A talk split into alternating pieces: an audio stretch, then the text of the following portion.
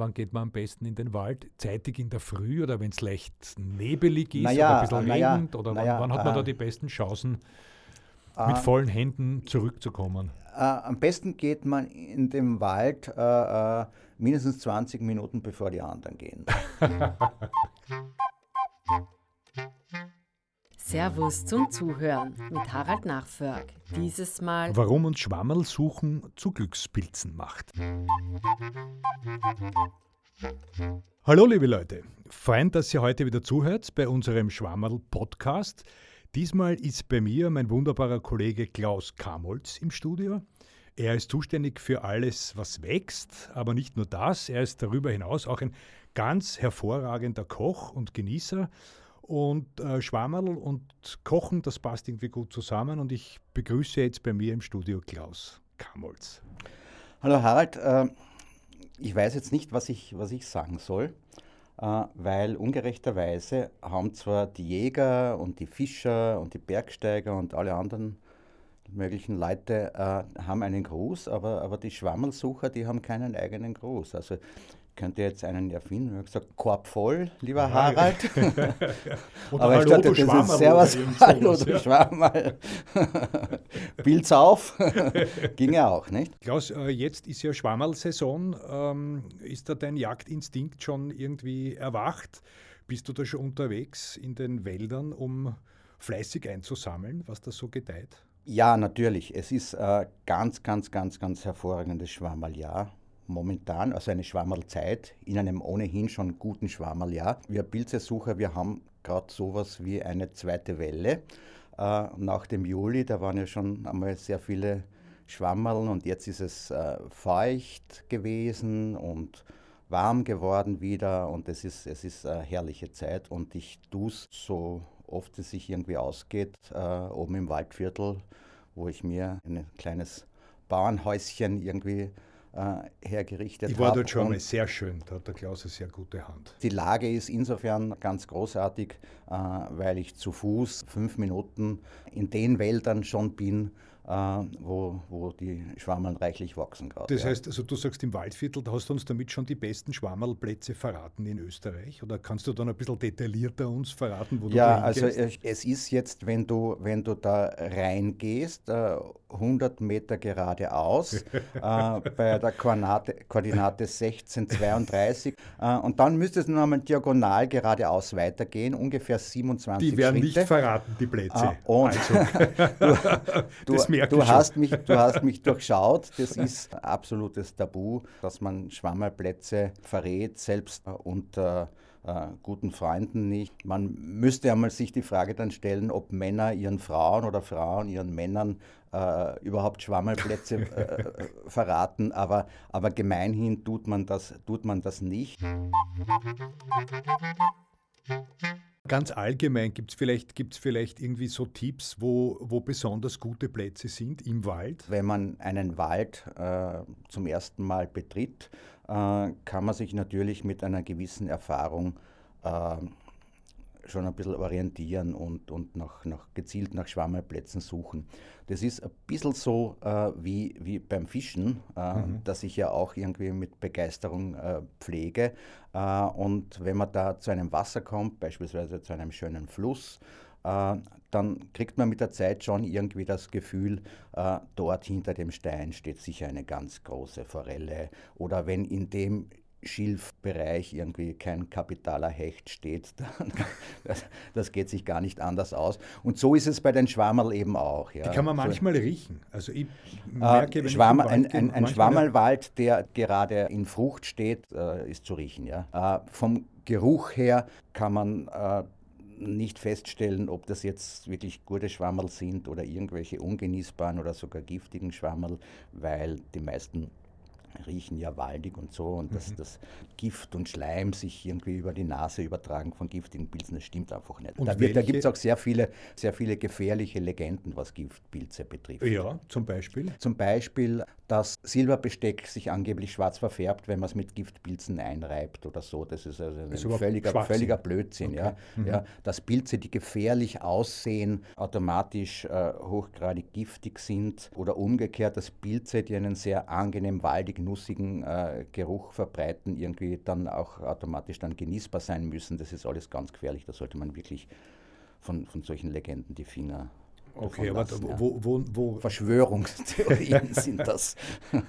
Gibt es aber ein paar Tricks? Äh, kann man sich an irgendwelchen Punkten orientieren und sagen, welche Schwammerl, welche Schwammerl giftig ist und welches nicht? Nein, dazu muss man die Schwammerl kennen. Genau. Ja. Es gibt ganz freundlich und lieb und nett ja. aussehende Schwammerl, die wirklich, die wirklich die Hölle, ja, die wirklich die Hölle sind. Der Flieg, Fliegenpilz ist ein sehr freundlicher, bunter Herr, ja. Glückssymbol äh, äh, zu Ein Glückssymbol und so weiter und so fort. Aber natürlich ein gefährlicher Giftpilz, wobei man auch dazu sagen muss, äh, dass ja der Fliegenpilz gar nicht so sehr, äh, gar nicht zu den tödlichsten äh, Pilzen gehört, sondern sein Gift eine berauschende Wirkung äh, zunächst einmal hat, dann in mhm. weiterer Folge natürlich auch eine giftige. Ja. Mhm. Aber wie wir ja, wie man ja äh, heute weiß, hat ja, haben ja der, hatte der Ötzi und, und, und, und, und seine Mitbewohner in dem, dem damaligen Dorf oder der Siedlung, äh, die haben sich ja schon rituell irgendwelche Fliegenpilzsuppen gekocht und sind dann in Trancezustände geraten. Das mhm. ist vielleicht irgendwie auch eine schöne Geschichte zur Entstehung der Religionen. Welche Pilze sind denn deine Lieblingspilze? Was isst denn du am liebsten? Ich bin an und für sich, was die Pilze betrifft, schon ein bisschen konservativ. Mir sind die allerliebsten auch die gängigen Speisepilze, mhm. die weit verbreitet und durchwegs bekannt sind. Ja. Also so Steinpilz, also Parasol Steinpilz natürlich, aber es geht schon ein bisschen durchs Jahr. Also es fängt eigentlich fängt im April an so früh äh, schon? mit, den, mit den Morcheln. Die suche ich selber sehr gerne. Die, die, das ist kein typischer Waldpilz unter, unter Fichten und auf Moos und so, sondern die Morcheln, äh, die findet man in den Aulandschaften entlang größerer Flüsse. Ja. Mhm. Also die gibt es, also meine, meine Lieblingsplätze liegen entlang der Donau. Also die Morchelsaison kann wahnsinnig kurz sein. Ja? Die kann zwei, drei Wochen dauern und dann ist es wieder vorbei. Äh, und in manchen Jahren, wenn die Bedingungen nicht stimmen, äh, dann wachsen die gar nicht. Also ich habe schon Jahre gehabt, da habe ich wirklich das ganze Jahr keine einzige Morchel gefunden. Also wenn es beispielsweise zu trocken ist und so. Ja. Da gehst du dann ins Geschäft und kaufst du dort. Da gehe ich dann ins Geschäft und nehme einen Kleinkredit auf und kaufe mir dann Morcheln. Ja.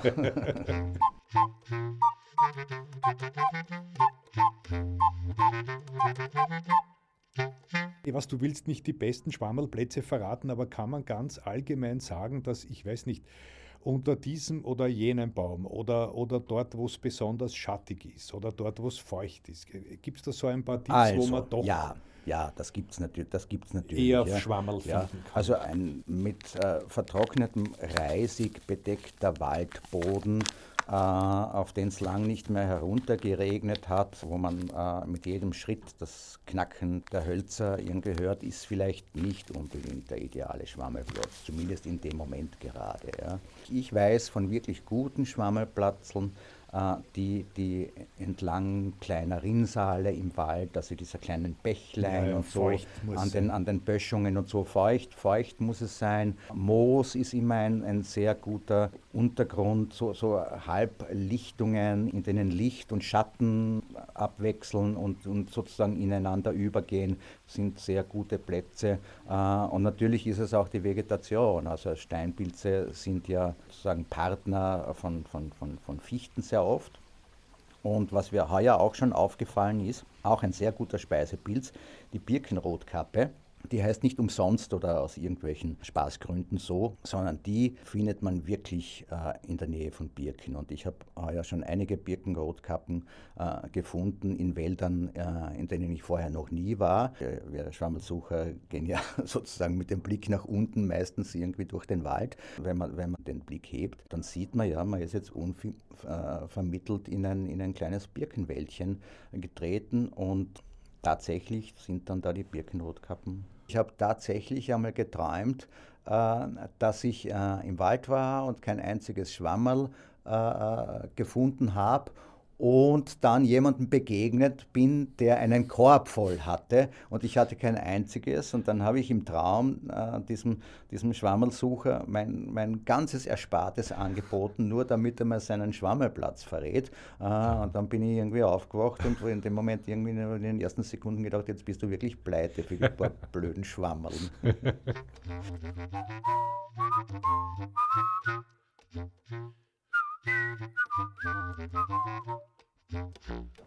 Und wie nimmst du die mit nach Hause? Wie bist du ausgerüstet? Also soviel ich weiß, braucht man ein Körperl, weil im Plastiksackerl transportieren oder so geht gar nicht. Dann braucht man ein eigenes Messer. Wir haben sowas übrigens bei Servus am Marktplatz wunderbar zu kaufen. Aber warum braucht man da ein eigenes Messer? Das Messer hat schon einmal die entsprechende leicht gebogene Klingenform, mit der man behutsam sozusagen unter den Stiel äh, hineinfahren kann und den Pilz dann sehr knapp abschneidet. Das hat natürlich auch dann den Vorteil, dass möglichst viel von dem Myzel in, der, in der Walderde verbleibt, weil das ist ja der eigentlich, das ist ja lustig, das ist der, der eigentliche Pilz, ja, mhm. dieses Myzel. Das ist ein netzartiges äh, Geflecht, das dann nur äh, kurzfristig immer irgendwelche Fruchtkörper bildet, äh, um sich zu vermehren. Und diese Fruchtkörper sind eben dann die Pilze. Ne? Und das schmeckt und uns klarerweise. Das, und das ist das, was uns dann schmeckt. Ja. Aber zurück zum Messer, also das hat eben genau, genau diese Klingenform, in der man die Pilze irgendwie behutsam abschneiden kann. Man kann es natürlich auch mit der Hand herausdrehen, das ist überhaupt kein Problem. Kleinere Exemplare und so macht durchaus auch Sinn. Und es ist irgendwie so in seiner Form, dass man die, die Pilze äh, im Wald schon vorputzen kann. Äh, weil ich sage immer, die Zubereitung von Pilzen beginnt am Fundort. Da ist ja auch ein Bürstel drauf auf diesem Pilzmesser. Da ist auf der Unterseite des Griffs ein relativ borstiges Bürstel drauf, ja, das eben beim Putzen irgendwie äh, behilflich ist, weil man damit relativ tief unter die Hutunterseite reinkommt und von dort auch Verschmutzungen oder allfälliges Kleingetier äh, irgendwie entfernen kann. Ja. Und das ist auch gescheit, weil ich habe einmal Eierschwammerl gekauft und äh, ich habe es gekauft, nicht gefunden und die waren aber auch ziemlich schmutzig und ich habe es dann in der Küche gewaschen. Die waren nämlich so schmutzig, dass ich mir gedacht habe, das kann ich mit einem Bürstel nicht machen. Ich habe es gewaschen, war dann eine klebrige, galertige Masse und nicht mehr zu genießen.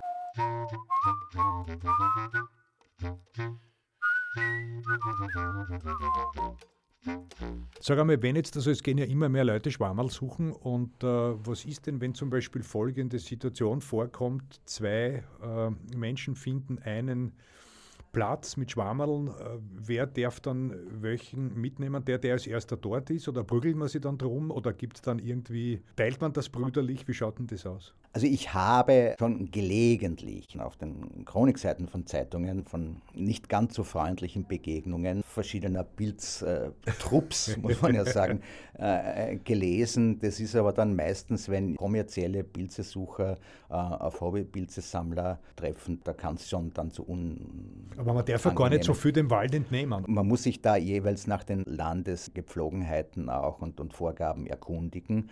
Aber generell ist es so, dass man zwei Kilo pro Person mitnehmen kann, was aber auch wieder dann gedeckelt ist in vielen Fällen. Das heißt, zehn Leute dürfen nicht 20 Kilo. Okay, ja. Völkerwanderung. Ich glaube bis vier, ich bitte nagel mich da jetzt nicht fest, aber ich glaube bis vier gilt diese Regel. Dann ist aber Schluss. Also vier Leute können acht Kilo Pilze mitnehmen. Aber du Klaus, du bist friedlich. Also sollte dir jemand anderer ich begegnen? Bin, ich bin extrem friedlich. Wir haben, wir haben, aber es ist schon spannend und im Nachhinein eigentlich lustig. Äh, ich hatte mit meiner Frau irgendwie im vergangenen Jahr im Sommer eine Situation, wo wir äh, im Waldviertel oben unterwegs waren, zu einem unserer, unserer besten Plätze. und da ist irgendwie ein, ein schon ziemlich verwachsener Forstweg. und ich weiß nicht, ob ich es schon erwähnt habe, aber Steinpilze haben, haben ja die, die, die Angewohnheit, oft richtig trotzig und stolz mitten auf so einem Forstweg zu wachsen. Ja? Äh, und dann sieht man sie auch schon von weitem. Äh, und, wir, haben dann, wir haben dann irgendwie aus, aus, aus annähernd 100 Meter Entfernung einen Trupp äh, Steinpilze stehen gesehen und, und, und dann haben gesagt, schau, die holen wir uns jetzt da vorne und so und plötzlich irgendwie hören wir Stimmen und ums Eck kommen, kommen zwei andere Pilzesucher äh, und da ist dann natürlich so, dass man unmerklich immer schneller wird und, und wir waren dann, aber das war, das war, ein sehr friedlicher Vorgang und, und wir haben gewonnen, wir, haben, wir hatten 20 Meter Vorsprung und die, und die paar herrlich ja. wurmfreien, festen Steinpilze haben uns gehört. Sehr fein. Dass wir Grenzen würde ich nicht zugeben.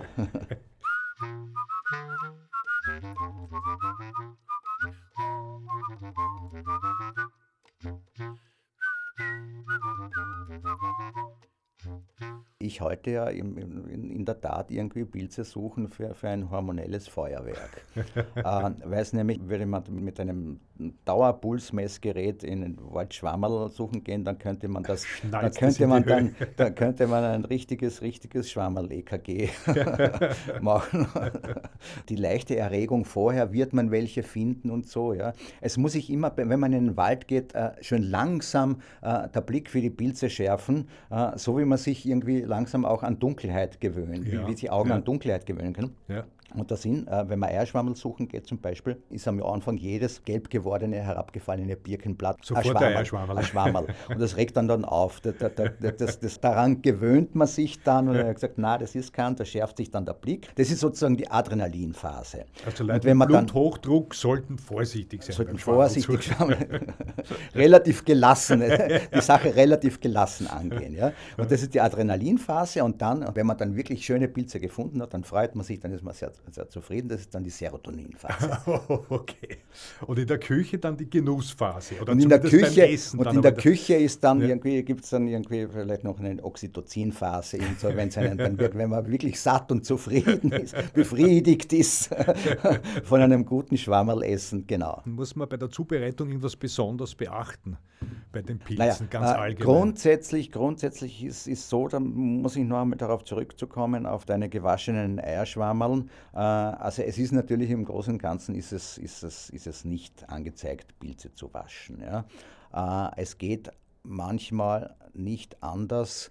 Uh, zum Beispiel in die wabenartigen Vertiefungen von Morcheln im Frühjahr, uh, die wird man uh, oft irgendwie ohne ein kurzes, beherztes Waschen und dann gleich vorsichtig trocknen wird man nicht entfernen können. Ja. Mhm. Äh, aber grundsätzlich versuche ich, und deswegen ist ja das Putzen im Wald schon so wichtig, äh, versuche ich, dass die Pilze äh, trocken in der Küche geputzt werden können.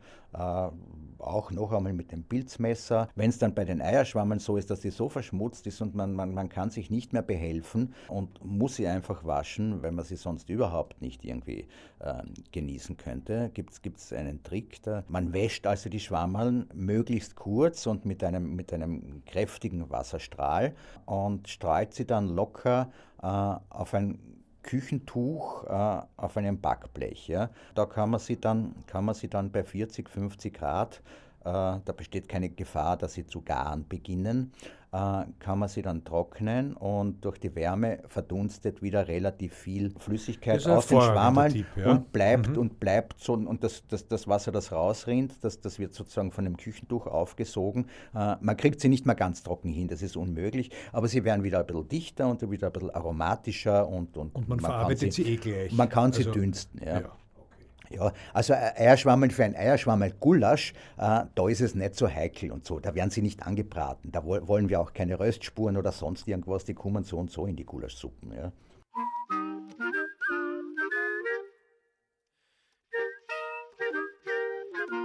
Klaus, in der Küche, wenn du in der Küche stehst und deine Schwammerl machst, was trinkst du denn dazu? Während ich koche, äh, muss ich ganz ehrlich sagen, trinke ich am liebsten ein gutes Bier.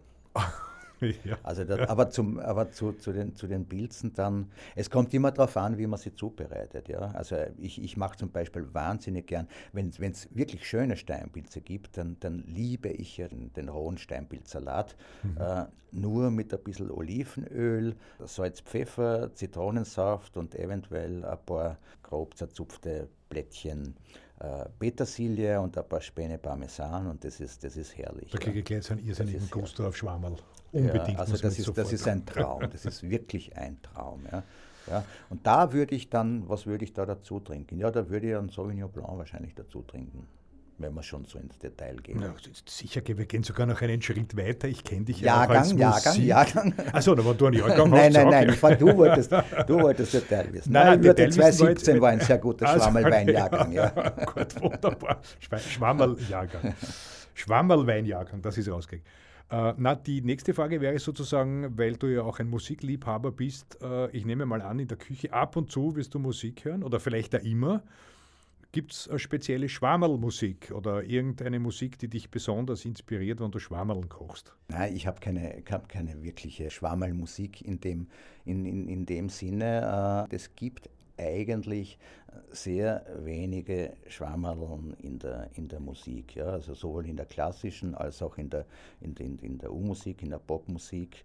Äh, und, äh, aber, wenn, aber, aber es gibt natürlich eine Assoziation und, und das würde ich so sagen, das, das, das mache ich gelegentlich auch, dass ich zum Beispiel irgendwie das weiße Album auflege. Die Pilzköpfe. Oder Sgt. Pepper's Lonely Hearts Club Band oder sonst oder, oder Let It Be oder Abbey Road oder sonst was und du weißt, du hast, du, du, du hast den, den Braten schon gerochen. Da geht es natürlich um die, um die vier Pilzköpfe. Köpfe aus Liverpool, die Beatles. Ja. Das höre ich schon gern. Ja.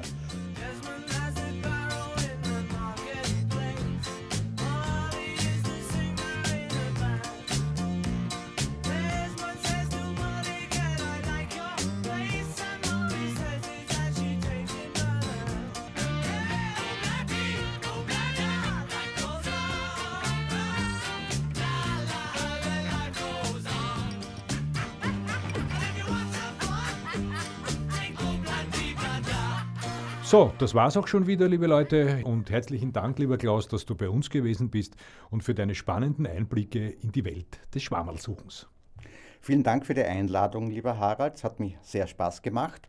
Und ich hoffe, du bist nicht allzu enttäuscht, dass ich meine besten Schwammelplätze jetzt doch nicht verraten habe. Bin ich schon, aber sagen wir es vielleicht doch noch. Gib okay, schalt das Mikrofon ab. Und Ihnen, liebe Zuhörer, danke fürs Dabeisein. Wenn Sie jetzt auf den Geschmack gekommen sind, schauen Sie doch in die September-Ausgabe des Servus-Magazins. Da finden Sie geschmackige Rezepte mit Steinpilzen und vieles mehr rund um das Thema Pilze. Wir freuen uns auch, wenn Sie in zwei Wochen wieder mit dabei sind. Da entführen wir Sie in Claudias Waschküche und verraten, wie man Putzmittel ganz einfach selber machen kann.